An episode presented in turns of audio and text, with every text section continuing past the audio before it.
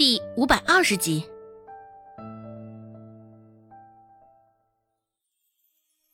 两个人指着周芷的鼻子，正欲走上前好好教训他一番，周芷却突然开口了：“管事大人，你是找董掌柜吗？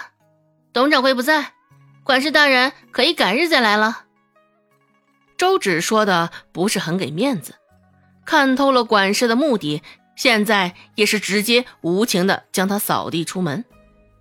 管事愣了一下。随后，脸上绷着之前如出一辙的笑意，走上前道：“我这回不是来找董掌柜的，而是来找你的。”看着周芷，管事心里琢磨着：她这个小丫头还能嚣张到什么时候？都死到临头了，暂且饶饶他吧。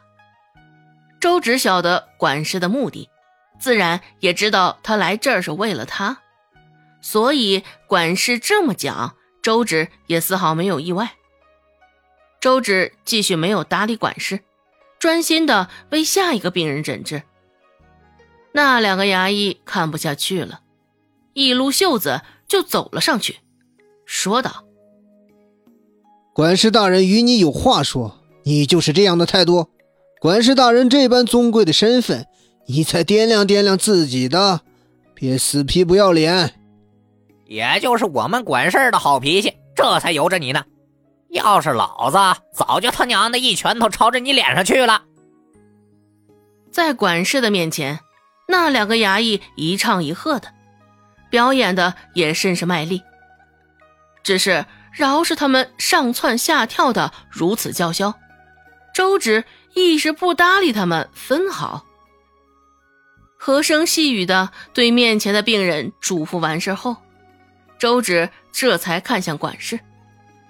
周芷说道：“管事大人，你有事不妨说着，我也听着呢。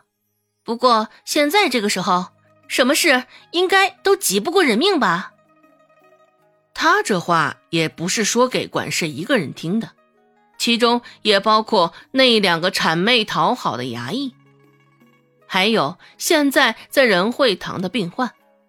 有这么多病患给周芷撑腰，这管事也无法奈何他分毫。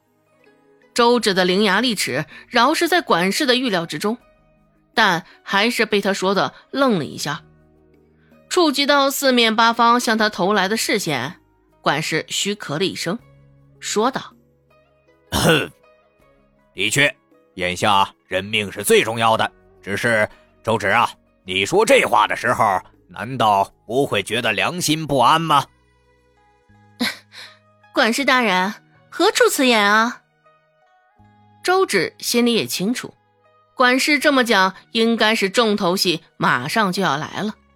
管事的脸上挂着笑意，周芷也似是不甘示弱般的回敬他一个笑容。不管如何，在气势上绝不能输。兵来将挡，水来土掩。管事有什么花招，他就见招出招。注意到周芷脸上的笑容，管事又是一愣。明明他设陷阱给周芷，怎么现在却有反过来的那种感觉呢？周芷那脸上的笑意，管事只觉得刺眼极了。很快就回过神来，管事一脸嚣张的说道。东边河里的水没有问题，可以放心饮用。这样的话是你说的吧？周芷点点头，嗯，不错，是我说的。正中管事的下怀，管事轻蔑的扫了周芷一眼，对着身旁的两个衙役挥手示意道：“既然如此，我逮捕你也不冤。来人呐，把他抓起来，带到衙门受审。”那两个衙役也是动作迅速，管事的一声令下，两个人一个箭步就冲到了周芷的面前，一左一右将她扣着。男女之间力量本就悬殊，更何况周芷还是个小丫头，现在完全是毫无反抗之力啊！管事仗着身高上占据优势，居高临下的看着周芷，笑着说道。哼，看样子你还不知道错在哪儿呢，我就大发慈悲的告诉你一下吧。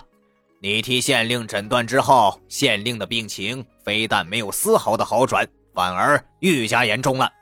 现在我们怀疑你有陷害县令的嫌疑，必须跟着我们回去，好好审问一番。周芷倒也不心惊，反正现在顾寒生还在镇上，还没有离开去京城。周芷断定，他也不会袖手旁观。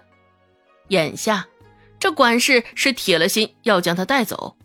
周芷相信，到时候顾寒生也一定会将他带出来的。周芷说道：“按照管事大人的话，莫不是我的话给了县令干扰？那东边的河水也喝不得？”管事蹙了蹙眉，心下暗自揪了一把。早知如此，先前就不应该将话说出来了。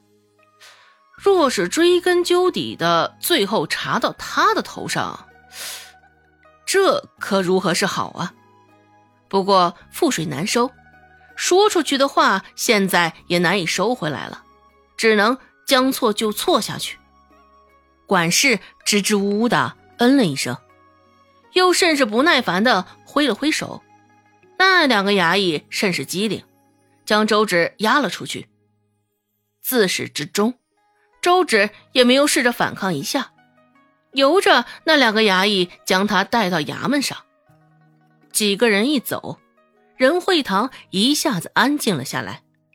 不过这份安静也没有维持多久，很快又是一阵议论掀了起来。